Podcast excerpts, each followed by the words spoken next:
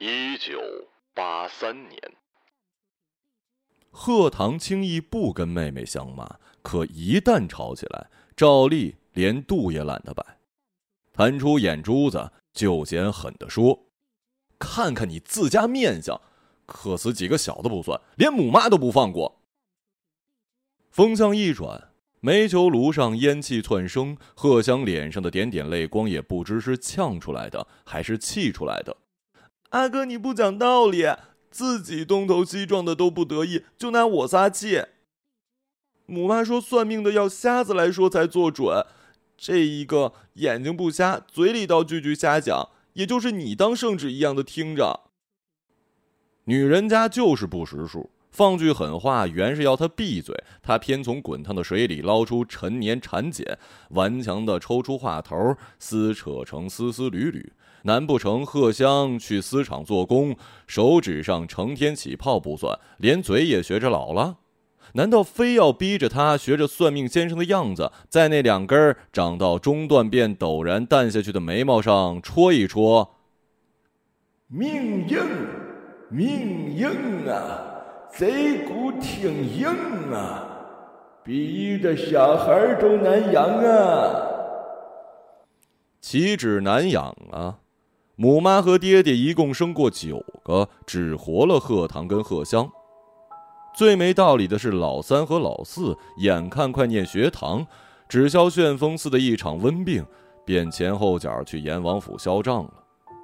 爹爹从英国轮船上下来，铁青着面孔跌坐在灶间，许久才叹了一声：“唉，大半年不见，没别的好事儿。”倒挑出一担尸首来给我看。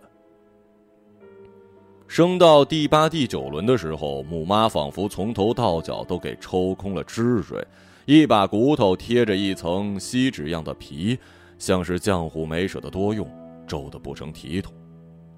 母妈日子挨得厌气，逢人只说节省用度，洋郎中是铁定不瞧的，连那位算命先生也不准近身。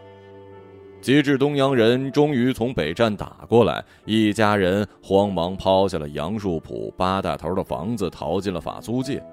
母妈便在一路颠沛中半推半就的跟这世道撒了手。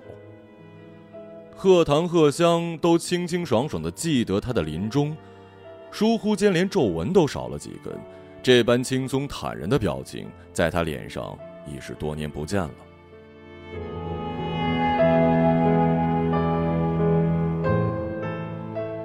贺堂其实并不相信贺香的半段眉毛能有这样兴风作浪的本事，他只是不喜欢母妈幽怨劳碌的面孔，又借着妹妹的絮絮叨叨，从煤炉上浮现出来。一式一样的宽颧骨，一式一样的睁开眼就忧心忡忡。巨赖达路上的房子续租不起，曹家渡的亲戚还没有点头让他们搬过去，爹爹给家里的月钱还在路上。总之，样样需要担心，样样都是问题。问着问着，就把重心落到了自己的营生上去。你头两年当小学堂的先生，我看就蛮好。结果你做两日歇两日，眼睛一眨，已经换了地方当学徒。什么什么运输馆的，是印书馆，商务印书馆。贺堂咬着牙说。一年半学徒，撑破天只是些打杂跑腿儿的活计，在发行所文具柜台把书捆得像炸药包，手指时不时被新书锐利的纸边角划出血口。这也无所谓，做的不高兴了，我一样可以走，大不了我也去撑船去。撑船。贺堂贺香还没有学会说话的时候，已经把这两个字儿听熟了。不管是舟山渔村的小舢板，还是现在爹爹跟阿舅他们做事的壳牌运油船，放到宁波话里，一律都是可以撑的船。爹爹他们一撑出去就音信渺茫，要翻去大半本的日历，家里才会突然被爹爹和他带回来的货色塞满。初时跑到天津港，回来就少不得顿顿对虾银钱。后来航线远至了花旗国，爹爹就会捎回来羊奶粉和玻璃丝袜。一叠洋票子是塞给母妈去换金条的。至于那几个故意轻描淡写的惊险故事，是讲给他唯一的儿子贺堂听的。这一趟啊，倒是让洋人开眼界了。你猜怎么着啊？我爬到这个桅杆顶上搞那面旗子，脑袋一昏就跌下来，下面两个大铁锚啊，中间的空地也就够一个瘦子躺下。无巧不巧，我就落在那儿，一根毫毛都没伤着。三个洋人，哦，不对，是四个围过来，面孔比平时更白。若是当中出了半条人命，哪怕是中国人的命，总归也要麻烦，对不对啊？我爬起来就继续干活了，他们也都想不通，说天上有神明看牢我的。啊，对，呃，他们是叫主。洋人一开心，做事就没轻没重。没过两天，嘿，他们就让我当水手长了。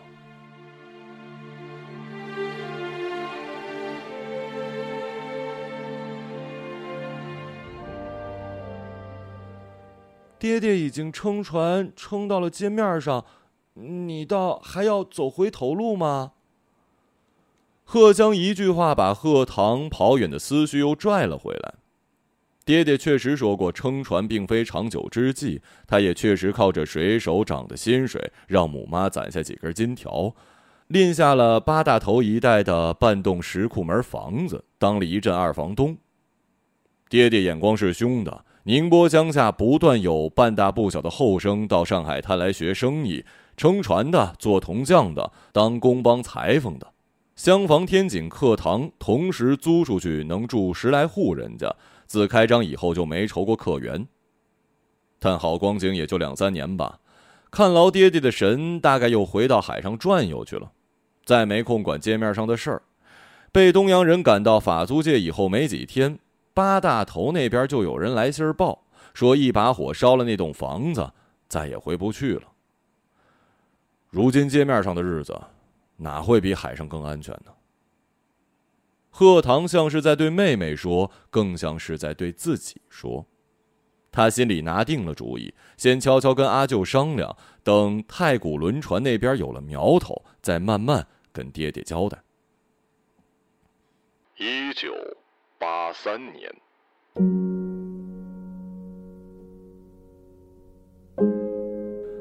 门敲响的时候，应该是下午四五点。我能肯定这一点。是因为那年我在念小学二年级，时间不会更早，否则我应该还在上课或者放学路上，也不会更晚，否则除了外婆和我，屋子里应该还有别的下班到家的大人。后来，在我那枯燥的、永远在等待着发生什么的童年记忆里，我一直乐于把我看成这个家族事件唯一的目击证人。一台躲在暗处的摄像机。开门了。门敲响，外婆在开门。隔着十几米远，摄像机先拍到了一顶鸭舌帽。她比人先进来。你是谁呀？外婆劈头就问。鸭舌帽严严实实罩了一个矮小的老头，身上那种格子夹克衫款式，在八十年代初的上海很少见。见鬼！你连阿哥也认不出了吗？老头的嗓子不像外婆那样响，但他的宁波口音，哪里拖长哪里转腔，却是我们听惯的那一路，像是改换了音质的外婆的回声。阿哥，哪个阿哥呀？杨鹤香。这下轮到老头猛地拔高嗓门。你有几个亲阿哥呀？从一个八岁孩子的眼睛看，一个穿着奇装异服的陌生老头用近乎责骂的口气直接喊外婆的名字，绝对是一件严重的事儿。有那么几秒钟的时间，我的视线往下移到了老头攥着的手杖，以为他会挥起来打人。而事后回想起来，我又觉得在那样的情境里。他们应该抱头痛哭，按照海外侨胞回乡探亲的纪录片模式，一唱三叹的进行下去。事实上，四年以后，在小学考初中的语文试卷上，面对喜事的作文题，我确实按照这个套路撒了一通狗血，安排外婆的眼泪在眼眶里不停的打转。那篇作文分数不高，也许是因为假的，连阅卷的老师都不信吧。然而那一刻，其实什么都没发生。我的位置看不清楚他们的表情，可以肯定的是，没有任何动作和语言，空气就凝结在了两个矮小僵直的身影之间。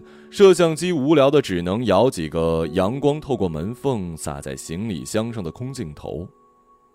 箱子的花纹和质地都不是家里大人出差拎的那种，没有为人民服务。接下来至少有一刻钟。两位主角没有意识到屋子里还有另一个人存在。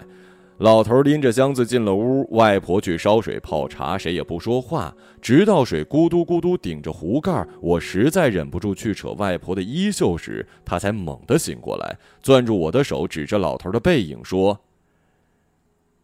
玉娘，海人，喊什么？舅公，你亲舅公。”这个天上掉下来的舅公，很快就成了挂在全家嘴边的唯一话题。比舅公或者娘舅出现频率更多的词是“香港”。这个近两年，准确的说是从一九八二年九月撒切尔夫人见过邓小平之后，我在无线广播里，在十二寸黑白电视机里反复听到的字眼儿。突然就跟我们家有了如此切近的关系。关起门来，我妈激动的向我爸勾勒家族树的形状，描述杨家，也就是外婆家和孙家、外公家的近代史。其实也没什么复杂的，我只靠耳边蹭到的几句，就轻易的拼凑了来龙去脉。总之，我母亲那一脉。上几辈都是从宁波到上海这个大码头来出海的海员，他们在这个总人数庞大而交际范围狭小的圈子里相互帮衬、介绍工作、结亲通婚。我的太公跑了大半辈子船，舅公在三十年代末子承父业到太古轮船上当水手。解放后，太古关了上海办事处，舅公就跟着公司去了香港。开始还往家里寄钱，想尽办法跑上海航线。后来，故事一到后来就索然无味。妈顿了一下，拿不准该怎么说了。对家史的缅怀不时被打断，因为爸妈常常被外婆叫出去厨房帮忙。现在回想起来，那段日子家里的房门不断的开开关关，飘进来一股股让我胃肠痉挛的饭菜香味儿。窗外听不到爆竹声，窗里却比春节有更加亢奋的气氛。白斩鸡、酱油肉、炒螺丝、冬笋、发芽豆、咸菜黄鱼汤，我就傻愣愣地看着他们像变戏法一样从桌子的每一个方向冒出来。姨父被派去采办大闸蟹，因为他有一个表亲在菜场里卖排骨，可以领着他去找水产贩子，至少不会短斤两。我清楚的记得，临行前，他的脸被晚霞映得通红，像是地下党那样压低嗓音问外公：“十五块一斤，也买吗？”买。外公也不自觉的压低嗓子：“你娘就喜欢。”那时菜场职工仍比学校教师吃香的多，买肉买油仍然要凭票。而大闸蟹的黑市价却在那两年里贵得像是现在的房地产一般神奇，吃一顿至少要花掉普通人半个月的工资。街上总是盛传有人花多少张大团结买蟹，却被小贩狸猫换太子拎回家一看，一篮子砖头。好像从记事起，家里的餐桌每每出现面托梭子蟹，我就会跟着大人深情回忆。想象一下大闸蟹是何等尤物。奇迹发生的如此猝不及防，就在那个深秋的下午。是的，因为有蟹，所以我能确定那是秋天。舅公来了，于是大闸蟹也来了。分配食物似乎是外婆与生俱来的本事。姨父刚从菜场回来，他就拿出了福音众人的方案：客人吃一对儿，主人也就是外公外婆分一只，而陪同小辈各家都分到半只。这半只，每一家都给了孩子。记忆里那天的日光特别亮，把家里最大的八仙桌照得伤痕斑驳。把我跟表妹表弟每一个吃蟹的小孩子照的是青面獠牙。嗯，好吃。我说这话没经大脑，甚至没经味蕾。我觉得它就像是那片映红了一副面庞的晚霞，是最赤裸美好的真理。可舅公吃的并不怎么起劲儿，疲倦似乎要把他本来就狭窄的眼睑进一步粘合在一起。外公和外婆把他夹在中间，有时相互低声说话，好像与桌上的菜和专心吃菜的我们自动隔开了一段距离。不时传来几个零星的字眼儿。十八年还是二十年，我听到外婆和舅公在为失去联系多少年而争执。看起来已经睡着的舅公突然捏起拳头，闷闷的捶了一下桌子。假使六八年再给你们写信，那不是害了你们吗？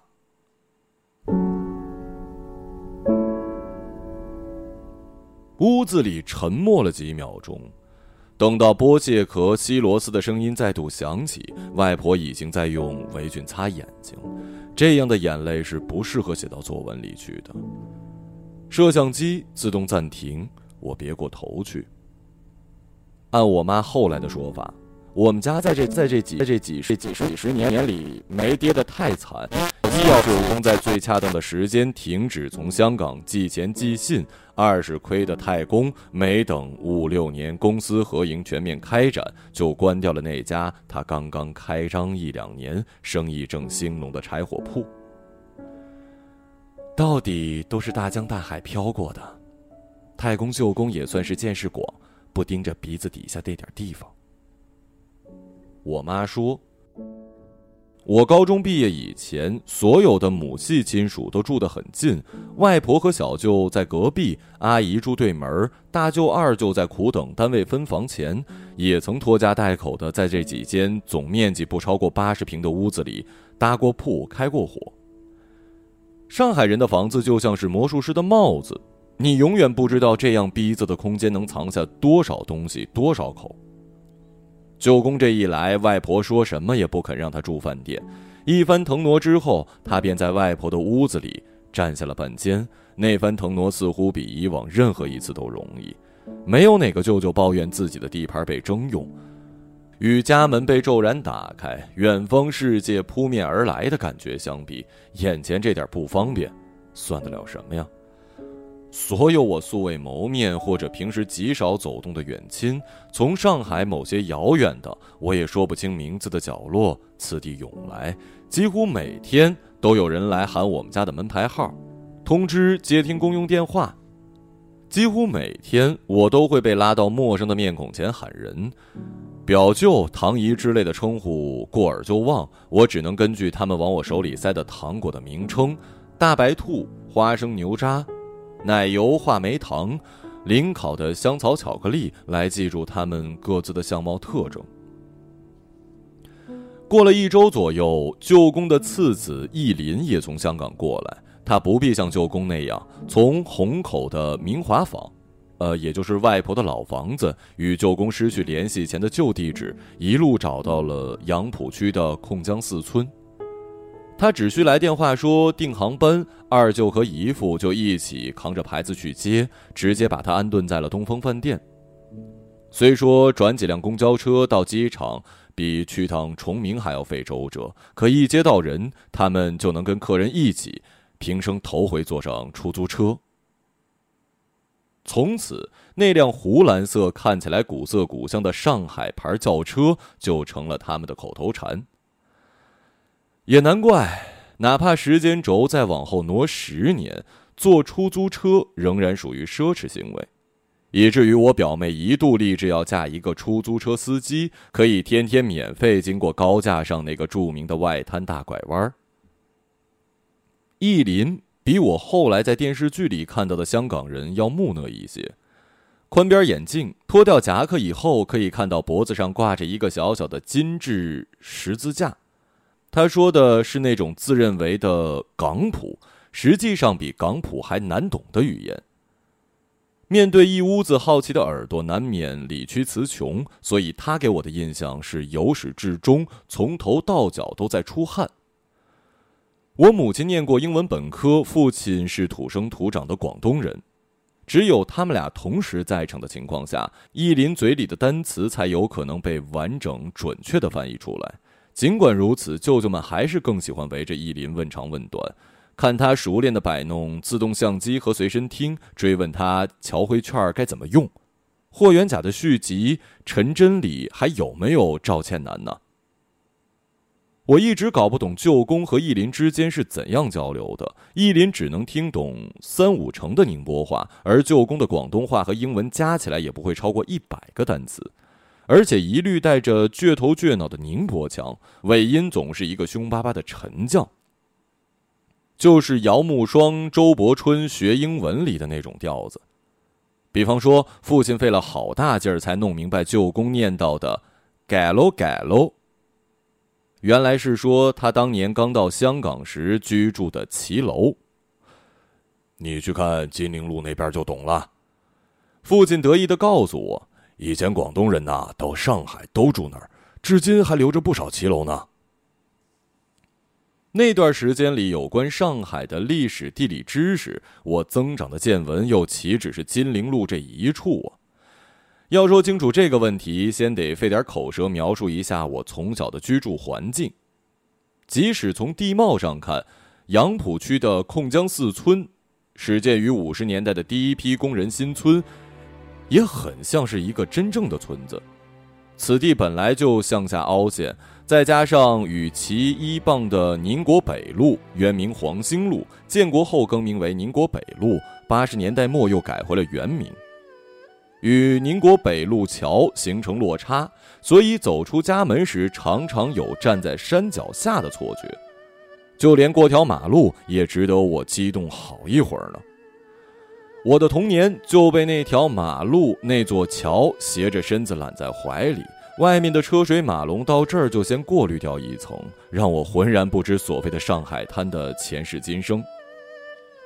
我的家往东北五角场方向走十来分钟就是一大片的农田，夏天乘凉的保留节目就是在田埂上采点野花，或者捂着鼻子参观猪圈。而当年新村里的面貌也是如今小区居民无法想象的。据说控江四村原先是一大片的坟地。小学作文课上，老师甚至让我们闭上眼，想象解放前脚下这片土地上，半夜会冒着蓝莹莹的光。盖上水泥砖石房之后，还是留下了不少空地无人打理，基本上都是被我们这些住在底楼的居民用篱笆围起来，自己搞绿化的。外公有耐心伺弄花草，外婆有劲头改善伙食，于是小花园里种蔷薇、丝瓜，甚至是枇杷树，养鸡、养鸭，甚至养兔子。当年是不懂什么世外桃源了，也没有环保意识，只全当上海人过的都是一样的日子呢。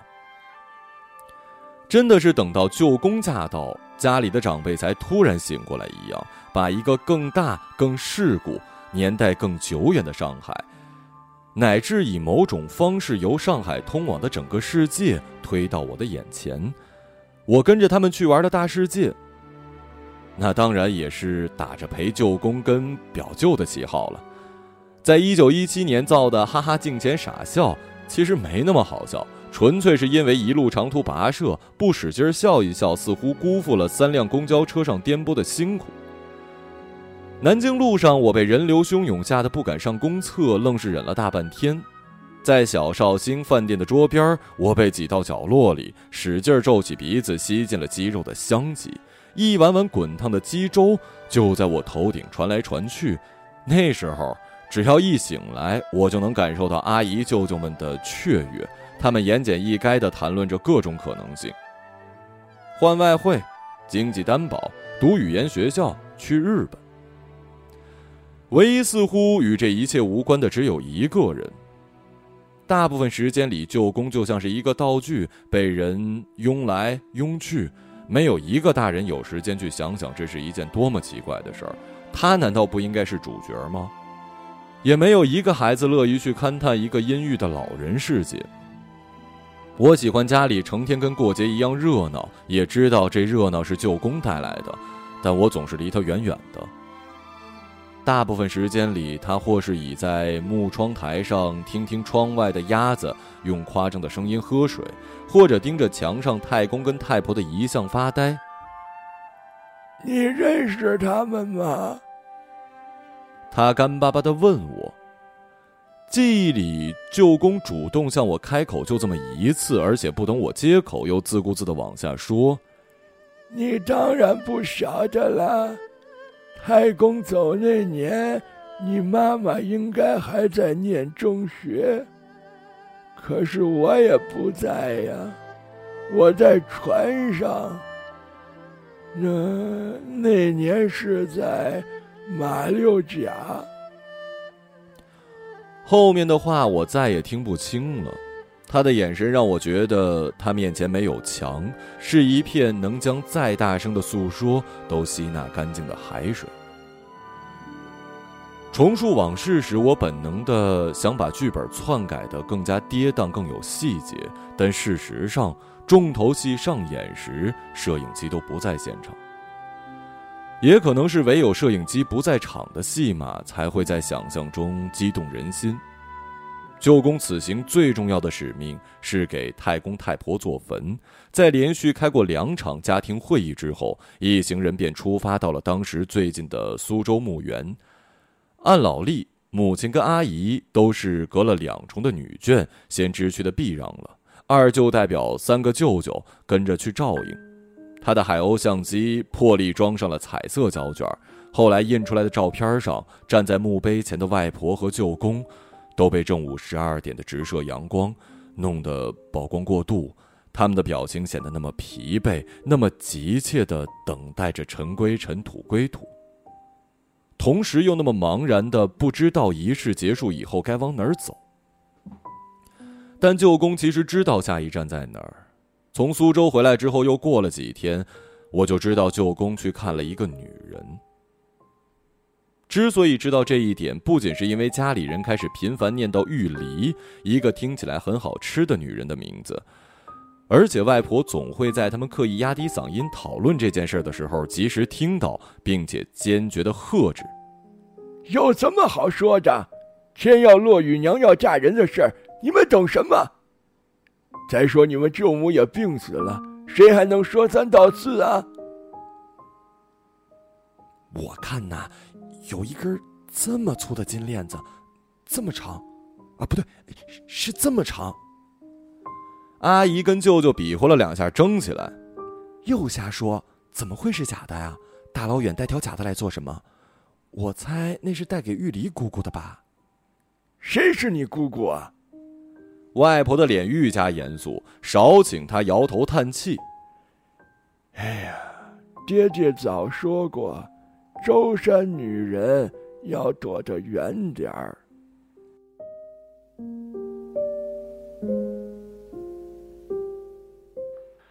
一九六八年。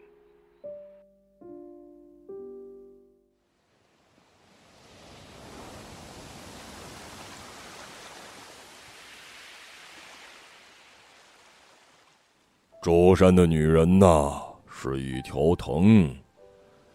爹爹二十几年前的一句老话，此刻居然又在他耳边嗡嗡响。你抽走它一根竹篱，它会缠上另一根，缠起来就往上长，往上长。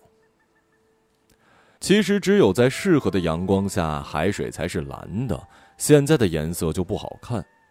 灰灰黄黄的铺张在眼前，与刚才在引擎间那股子冲鼻的油味儿一搭一档，存心让他这一天过得没滋味儿啊！难道仅仅是因为船上新来的加油工妙发聊着聊着，居然聊到了玉梨，贺堂就乱了方寸。无论是在海上还是香港，宁波籍海员的圈子永远比想象中还要狭窄，兜来转去，鼻子终究会顶到面孔。按说也不值得大惊小怪。哎，你也认识他呀？妙发一边油腻腻的手在围裙上直蹭，眉眼弯弯，听讲，呃，老早腰身也好，你晓得吗？说是又守寡了呢。听妙发絮叨了一通他家跟玉梨七扯八弯的关系，以及玉梨的形貌特征、家世背景，课堂终于安静下来。好吧，就是这个玉梨，那个当年爹爹用金条印下的房子里，当过房客、交过租子。那个面孔轮廓已经模糊，却有一副眉眼突在记忆之外的舟山女人。他认识他的时候，他刚过门两年就守了新寡，同他母妈一样。舟山人世代渔民，男人撑船横死浪头的事儿，比贺堂家所在的县要多得多。说句触眉头的话吧，舟山女人似乎个个都在嫁人的时候已经做好了守寡的准备。母妈说，他们哭是哭的凶，哭完就手脚麻利的找下家，没工夫犹豫。贺堂倒是没见过玉里痛哭的样子，就连他那年上船跟他告别，他也只是垂下眼帘，用睫毛盖住他所有的猜想。话说回来，玉离上哪儿去找哭的理由呢？他跟贺堂那点猫腻儿，最多只是土墙上若隐若现的淡影，抓也不必抓。贺堂没敢说让他等两年的话，即使他说了，他也不会等。乱世里最要紧的是头顶上有块过得去的屋檐，挡风挡雨挡炮弹，也挡住了大大小小的事业。只是为什么近来只要想到上海，第一个在太阳穴附近蹦蹦直跳的名字不是爹爹、母妈、妹妹，竟然是玉离呢？也许贺堂觉得自己欠他一个说法，他没法告诉他，曾有人撺动着爹爹。讨个就近便宜，收玉离的寡母续弦，被爹爹一句“朋友之妻不可欺”，利落的挡在了门外。别转头，爹爹教训贺堂：“你也不要掉了魂儿，他们家的是非比你的岁数都大，谁招惹谁没个好，懂不懂啊？但凡被我抓到什么不好看的，你就自己卷铺盖走人，我养不起你。”贺堂小的海员圈子里既重义气又顶讲迷信，也听母妈念叨过，爹爹为人好赌不好色，平生最恨被女人缠住手脚。他不敢违拗，胸口却被什么东西鼓胀起来，又悄悄憋下去，不由得伸手一碰，仿佛摸到了一块凹陷。如今传承久了，贺堂才相信自己确实不如父亲，爹爹是那种天生的水手。桅杆上摔下来，毫发无伤，而他明明做了那么多年的加油工，偶尔也当几次头脑，碰上大风大浪还是不习惯，还是会大口大口的吐黄胆水。每每此时，桅杆摇晃、缆绳收缩的声音，老鼠窸窣的脚步声，舱里传来打架和笑骂声，都会突然在耳边同时响了几倍，他就会觉得自己一定是快要聋了。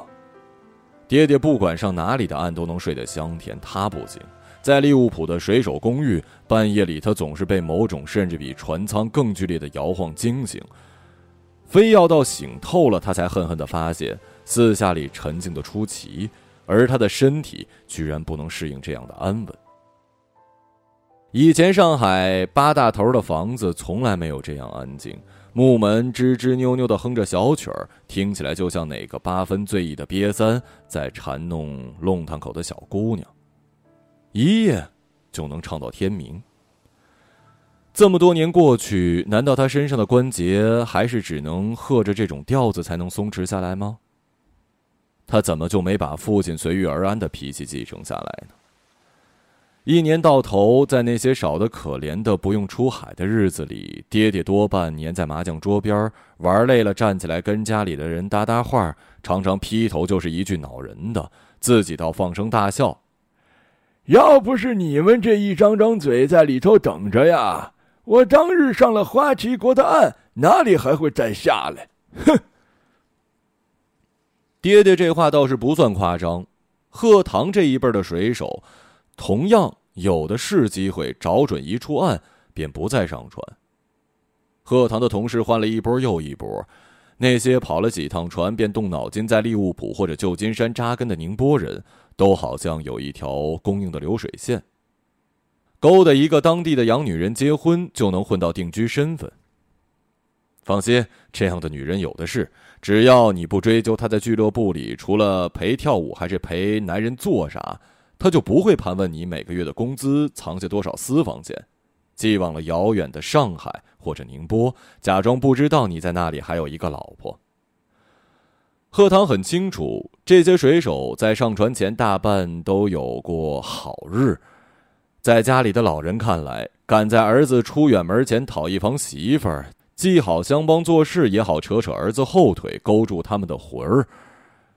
他们想不到的是，大大小小的码头上是各色各样的女人，他们专门偷走你辛苦养大的儿子，替他们生下一堆杂种，把他们用性命换来的钱劫走一大半儿上岸以后，这些水手也找不到什么像样的工作，多半就是开家简陋的番薯炸鱼店讨生活罢了。贺堂不喜欢从这种店里飘出来的香味儿，华人开的都大把大把撒味精，所以据说生意比洋人开的好。反正贺堂觉得简直不用深吸气，味精就直往鼻孔里钻。这些店一般会开不过三年，生意时好时坏不说，主要是这些合伙哥们儿，别管先前交情多铁，都会在三年里炒翻。贺堂也不喜欢在俱乐部和酒吧里找女人。倒不是他觉得应该对得起自家老婆，而是那些女人个头和酒量都让他害怕。只要一个人在酒吧里坐下，就会有壮硕的女人朝他挥挥手里的空杯子，嘴里含糊不清的蹦出一单词。贺堂英文差，但他知道他说的是某一种 whisky 的名字。有一回他手里正好多了几个便士，就哆哆嗦嗦的替他买了一杯。酒保刚送过去，他就借个上厕所的当口溜了。香港算是一个折中的落脚点吧，贺堂一直这么想着。不管他愿不愿意承认，上海确实离自己越来越远。自从爹爹去世之后，妹妹再也没有追着他寄钱。他先前还会尽力的争取跑途经上海的航线，哪怕去妹妹住的虹口明华坊打个照面也好。这两年连这个心思也懒得动了。那里的航线几乎停了，间货传来消息越来越可怕。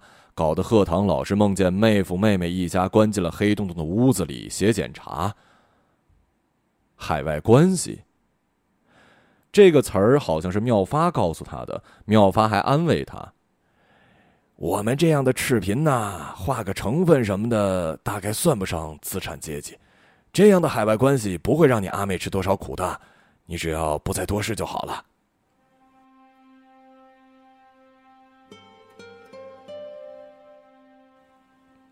好吧，那贺堂就不再多事。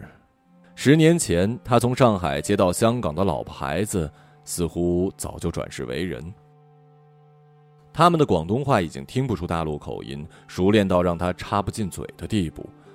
每回在海上漂的久了，他就扳着指头计算归期，可一回到骑楼里，他又坐立不安的想上船。香港人住的房子本来就小。他一回去就是凭空多出来一个外省人的样子，连家里人走路说话都显得不自然。老婆渐渐没有耐心跟他解释三个儿子一个女儿在学堂里的表现，他只是依稀知道他们的功课都不差。老大从念中学开始就想去加拿大。贺堂最不习惯的是，每个在骑楼醒来的日子都必须做一堆决定。是出门喝广东早茶，还是在家里烧烧只有自己爱吃的咸泡饭，或者去找哪个宁波同乡家里攒一桌麻将？哎呀，还是船上简单。他想着，头上是天，脚下是水，没旁的地方可去，也不会突然心里空下一大块儿。想想以后该怎么办呢？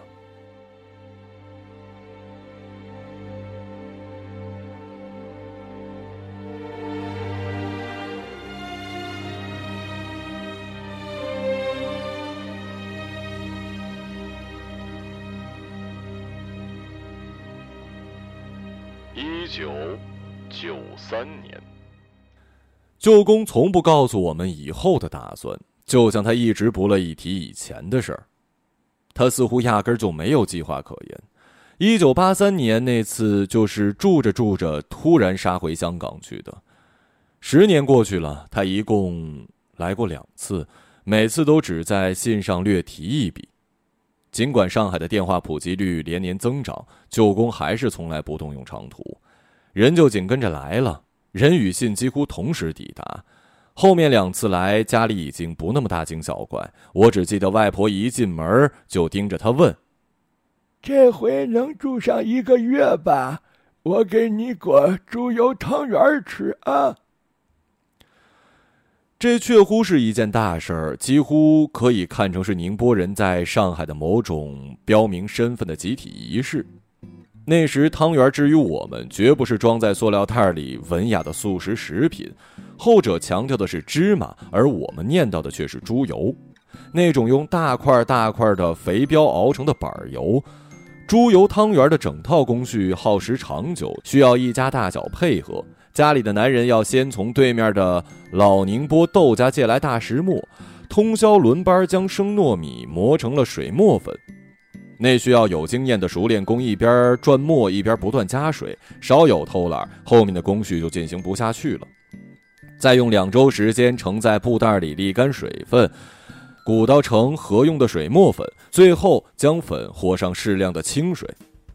到底怎样算适量？反正我是从来没搞清。捏成长长的糯米条，掐成一段段当汤圆皮。女人们将板油剥皮抽筋，用小石臼碾碎刚刚炒熟的芝麻，拌上绵白糖，三者合一，反复揉捏成黑洋沙。如此一步步跟下来，我每天都能根据鼻腔里充满的新鲜气味，判断汤圆的工程进行到了哪一步。等到最后咬开那层薄薄糯糯的皮儿，舌头被墨墨黑的汤馅儿烫得起泡的时候，眼前这一个月的辛苦铺垫便在受伤的味蕾上一层层展开。宁波人都晓得裹猪油汤圆是大阵势，舅公自然也是会心的。哦，那当然是要等吃过两碗再走了。他一边说，一边近乎腼腆的笑了。人人都知道舅公又去看过玉梨，但谁也不敢在他面前提玉梨的名字。这一年我刚直升大学，别人在高考时候，我吹着电扇躺在凉席上，几乎是报复性的一本接一本读着张爱玲的小说，发泄着满肚子的恶气。为了当一名全优生，我在高中里放弃了多少闲杂小说？我用倾城之恋的格局去套旧宫的民国往事，在想象中给所有穿着阴丹士林蓝旗袍飘过的女子都取名为玉梨。她应该有着一刀齐的刘海。男人们次第离去时，天都在下雨吧？一定是在下。这样黑夜里，他就可以听着屋檐滴答滴答的雨声，脸上露出白流苏那样的冷笑。实际上，舅公是第一个出现在我生活里具有小说感的人物。有关他的一切，都是被掐走一大半的断线，疏忽间飘来，连绵不坠的空格，现在时与过去时奇妙的重叠。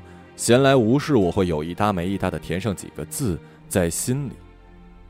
到后来，其实我也弄不清哪些是根据家人的讲述和我亲眼所见拼贴而成，哪些纯粹就是我的臆造，他们全部混杂在一起。一九九三年的夏天，我躺在床上胡思乱想，鼻腔里仿佛充满了六十年代太平洋上吹来的咸咸海风。难道只是为了编造记忆，好在十七年之后完成一篇试图拯救记忆的作文吗？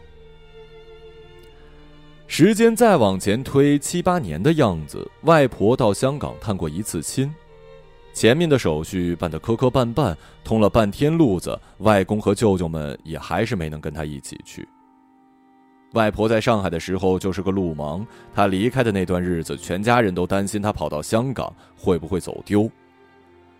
外婆回家的日子比预定的归程早了整整两周，随身的行李却比。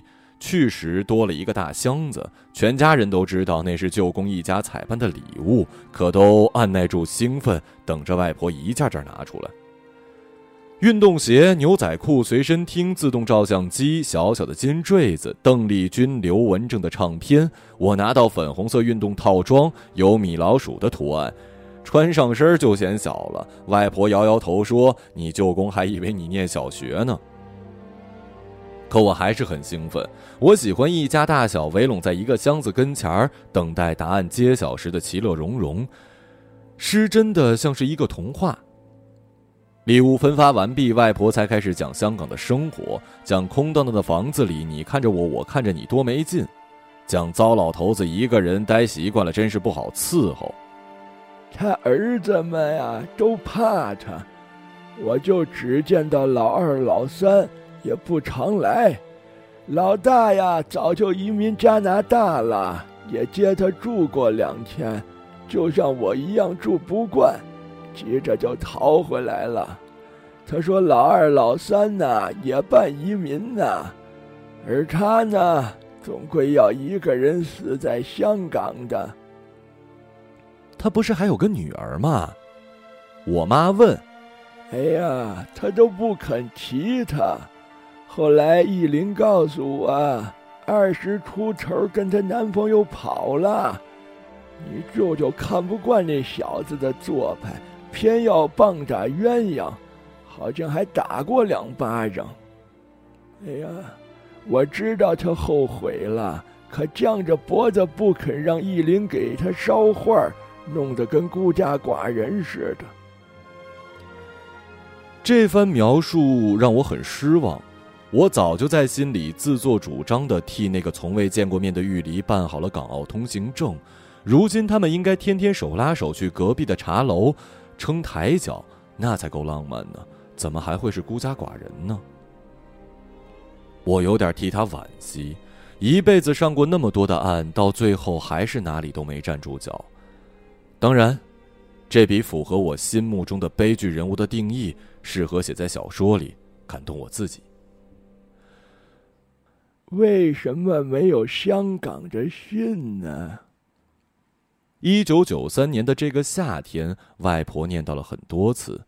这两年，香港来信的间隔时间确实越拉越长，信上的字越写越大，有时候只有三五句，抱怨身上的病痛，或者发几句谁也看不懂的牢骚。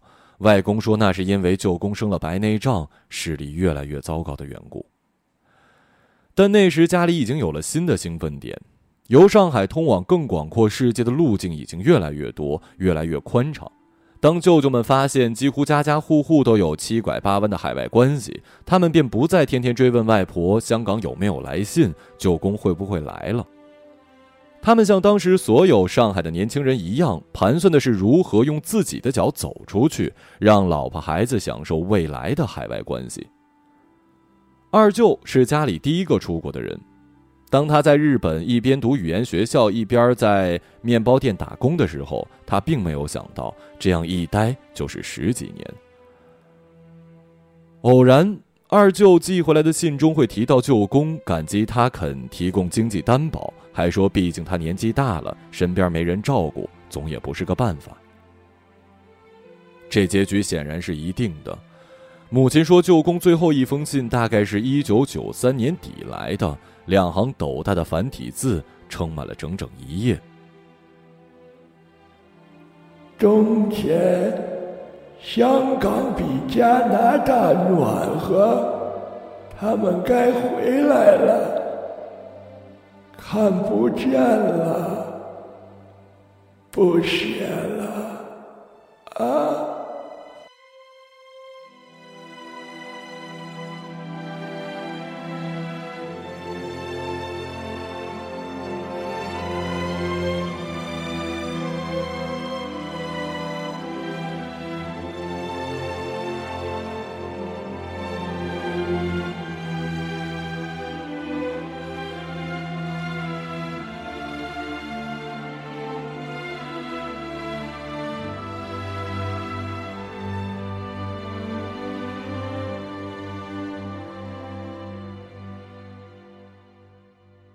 一个朗读者马晓成。